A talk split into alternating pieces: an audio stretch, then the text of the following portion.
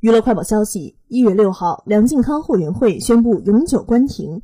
梁靖康发文回应称：“我没有说过我不需要粉丝这句话，但是可能因为我的一句玩笑自嘲的话，我没有粉丝产生了误会。本意是想自嘲下自己是个小透明。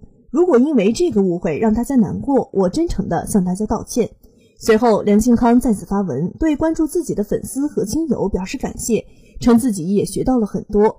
明明双方都没有恶意，不当的沟通，却还是会对彼此造成了伤害。